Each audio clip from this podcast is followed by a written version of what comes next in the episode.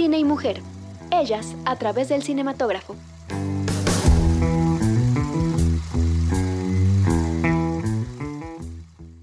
La mujer de los tabús en la pantalla grande. Louise Weber. Alcoholismo, aborto, moral, honestidad, pobreza, pena de muerte, felicidad y problemas maritales son temas que en sus inicios, hasta hace pocos años, la industria cinematográfica temía representar en sus películas.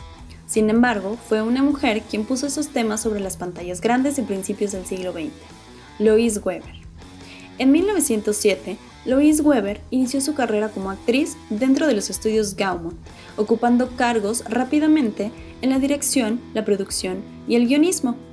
Poco después se mudó a la marca Rex de Universal Film Manufacturing, en donde produjo de una a dos películas por semana.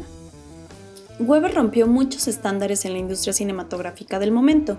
Con el sello de Rex realizó el primer largometraje dirigido por una mujer, El Mercader de Venecia, en 1914, una adaptación de la obra de William Shakespeare. Un año más tarde se mudó de Universal a Hobart Bowart, en donde obtuvo mayor libertad creativa para hacer largometrajes. Con esto, el cine de Weber despierta en la audiencia cuestionamientos acerca de las relaciones humanas y sobre la moral personal y colectiva.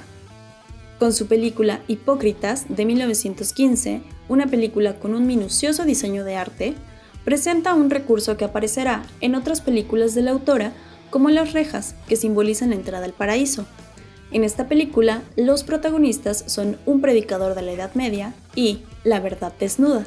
La película narra la historia de la hipocresía de la sociedad y la incapacidad de ésta para ver directamente la verdad. Con Hipócritas, la carrera de Weber comienza su controversia. Aborda la hipocresía de los políticos, las relaciones amorosas y, las negociaciones de la comunidad. Actos suficientes para ser vista con algún recelo. Pero además, el personaje de la verdad desnuda fue el primer desnudo frontal de una mujer en el cine no pornográfico, un escándalo mediático que finalmente fue un éxito con el público y con la crítica.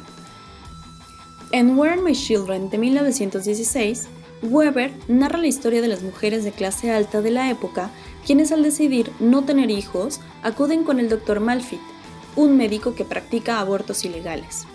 En medio de disputas morales, vemos que en su discurso la película no es exactamente pro aborto, sino que muestra la facilidad con que las mujeres adineradas pueden acceder a este servicio médico, en comparación con las dificultades que encuentran las mujeres de escasos recursos, una problemática que está vigente hasta el día de hoy.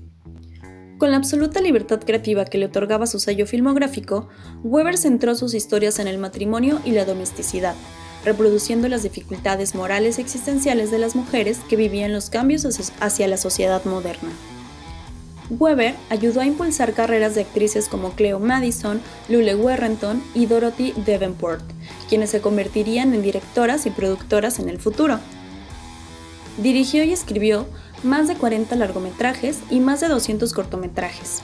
Weber fue una mujer que no solo propuso temáticas dentro de los filmes, sino que además mantuvo un ritmo de producción superior al de casi cualquier creador o creadora de la época, además de ser elogiada por fomentar el talento en las mujeres estrellas.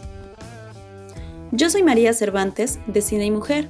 Te invitamos a conocer más sobre las mujeres en el cine a través de cineymujer.com.